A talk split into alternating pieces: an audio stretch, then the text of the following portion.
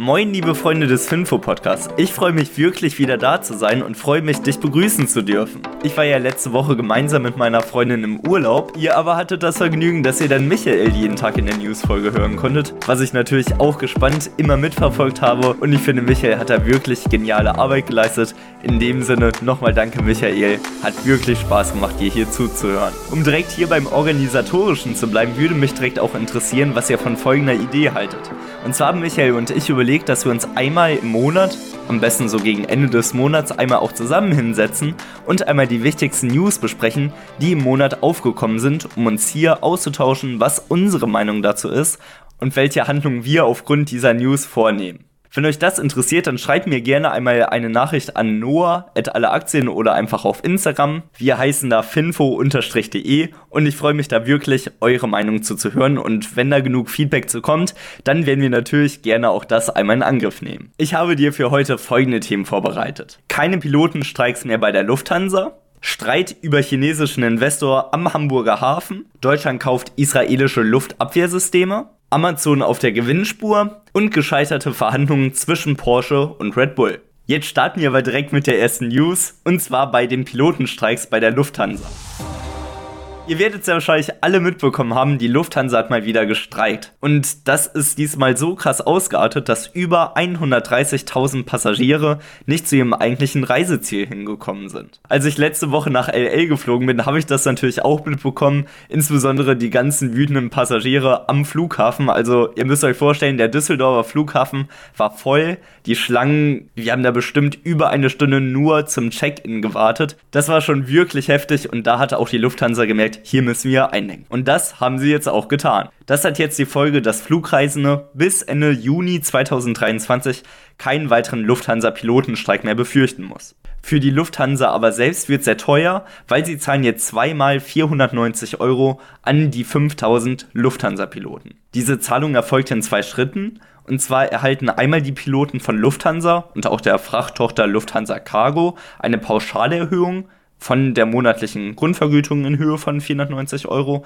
und auch rückwirkend vom 1. August 2022 erhalten sie nochmal 490 Euro. Für die jungen Co-Piloten ist das natürlich super cool, weil die erhalten jetzt auf einmal eine Gehaltssteigerung von knapp 20 Prozent bei der aktuellen Inflation von knapp 8% ist das natürlich ein super guter Deal.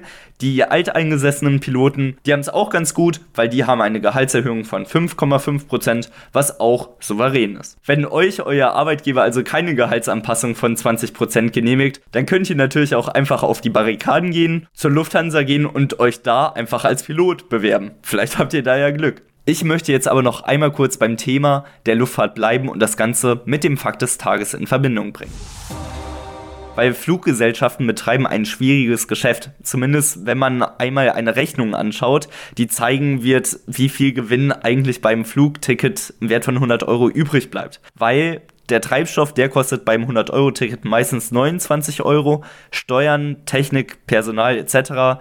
Das schlägt dann nochmal 50 Euro zu Buche und für die Maschine und sonstige Ausgaben kommen dann auch nochmal 20 Euro hinzu, wodurch dann ein überschaubarer Gewinn von nur einem Euro übrig bleibt. Und genau das ist auch der Punkt, warum ich natürlich für die Piloten von der Lufthansa sage, hey, das ist wirklich cool, dass ihr eine Gehaltserhöhung habt. Ich selbst würde aber sehr ungern bei der Lufthansa einsteigen, eben weil sehr viele Streikgründe dort sind weil die Piloten haben es immer nicht gut, aber zeitgleich schreibt auch der Konzern Lufthansa nicht so viele Gewinne. Die Lufthansa selbst war eine meiner ersten Aktien, ich glaube sogar die erste zusammen mit Shell. Die habe ich dann aber irgendwann mit 20% Gewinn veräußert zum Glück. Deswegen mich verbindet zwar schon irgendwas mit der Lufthansa-Aktie, dennoch würde ich persönlich davon abraten, natürlich keine Anlageberatung, einer Lufthansa-Aktie zu kaufen. Was ihr selbst macht, ist natürlich euch selbst überlassen.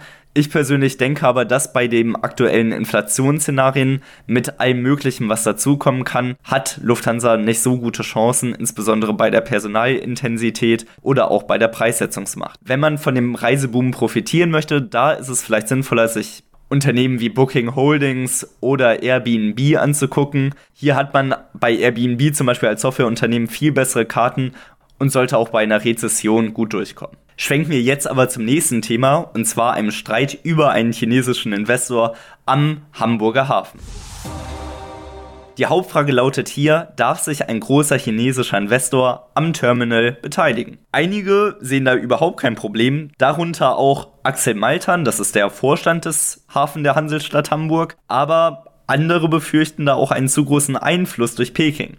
Dazu kommen wir jetzt aber in aller Tiefe. Der chinesische Reedereiriese Costco, nicht zu verwechseln mit Costco Wholesales aus den USA, der möchte 35% der Betreibergesellschaft des Terminals Tollerort in Hamburg übernehmen. Das Bundeswirtschaftsministerium hat da schon ein paar Gedenken geäußert und auch Habeck hat ein Veto hierfür eingelegt. Jetzt aber hat der Hamburger Hafen die Bundesregierung persönlich davor gewarnt, den Einstieg von Costco an den Containerterminal zu untersagen. Weil laut Axel Maltern, dem Vorstand des Hafen von Hamburg, den kennen wir ja auch schon aus dem Intro dieser News, der sagt, dass der Einstieg ein Riesengewinn für den Hamburger Hafen wäre und auf gar keinen Fall eine Gefahr darstellen würde. Dagegen sagt er, dass eine Absage eine Vollkatastrophe für den Hafen von Hamburg wäre und auch für Deutschland insgesamt. Diese Sicht kann man natürlich verstehen, weil die Betreibergesellschaft braucht nun mal Geld und es ist auch ein Riesenansturm eigentlich zu befürchten.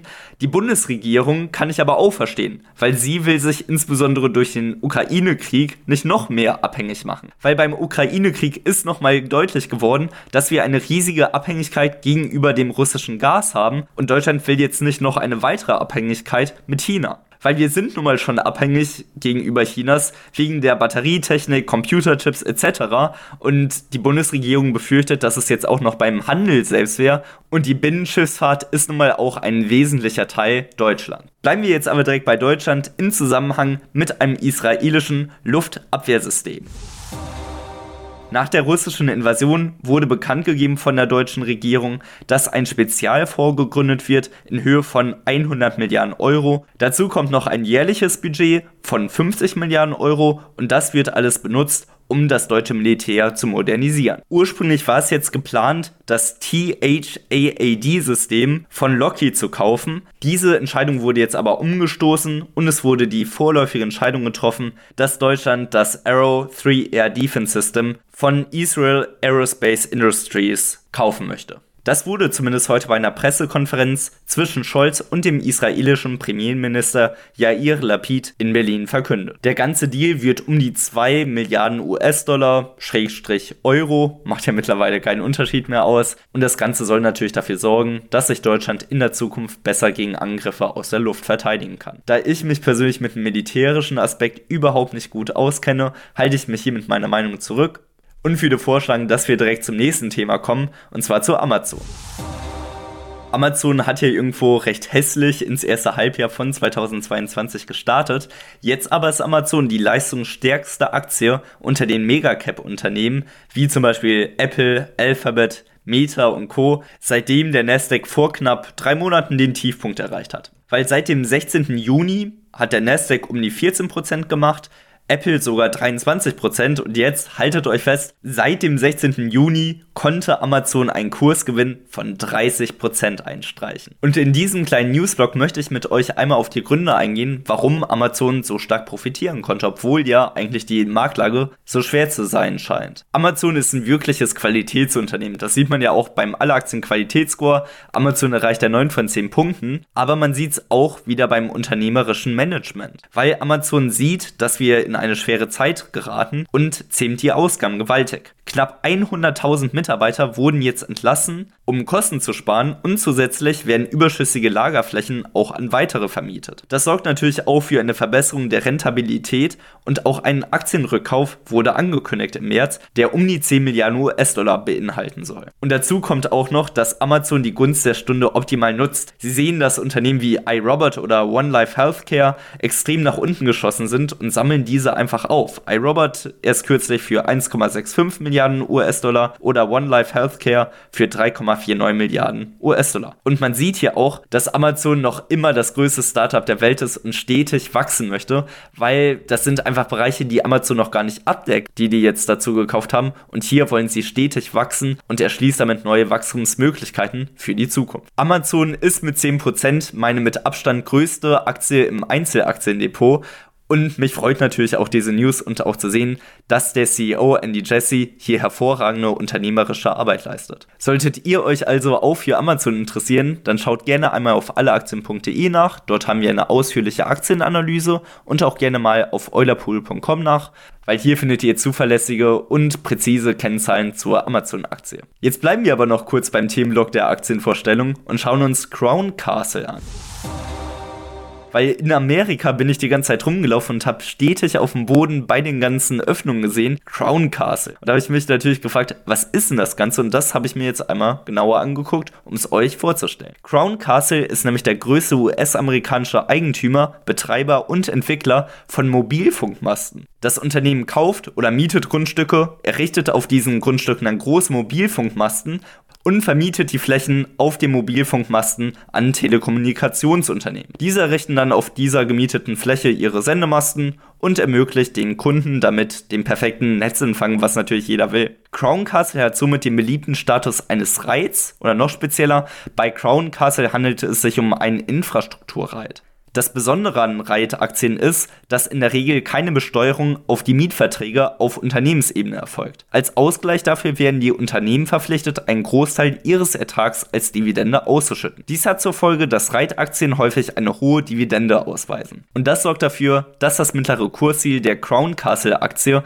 bei 266 US-Dollar liegt, was knapp 15% über dem ursprünglichen Kurs ist. Woher ich diese Info habe? Von eulerpool.com. Und wenn du diese Informationen haben willst oder gucken möchtest, wie das KGV von Crown Castle ist, dann schau es dir gerne einmal an. eulerpool.com und da dann einmal gucken nach Crown Castle und dann habt ihr es. Eulerpool könnt ihr 30 Tage kostenlos testen. Da besteht wirklich keine Gefahr. Testet es einfach mal aus und dann könnt ihr selbst gucken, ob ihr es auch langfristig behalten und benutzen wollt. Ich kann es nur empfehlen. Was viele auch empfehlen, ist natürlich Fußball, Bier und Alufelgen. Dieses Trio kann ich euch leider nicht bieten. Ich kann euch aber zumindest Energy Drink und Alufelgen empfehlen. Ist ja auch ganz gut. Das soll es jetzt aber mit der heutigen Folge gewesen sein. Mir jetzt wieder wahnsinnig Spaß gemacht dabei zu sein und ich freue mich, euch morgen am Mittwoch wieder begrüßen zu dürfen. In dem Sinne, macht's gut, ciao.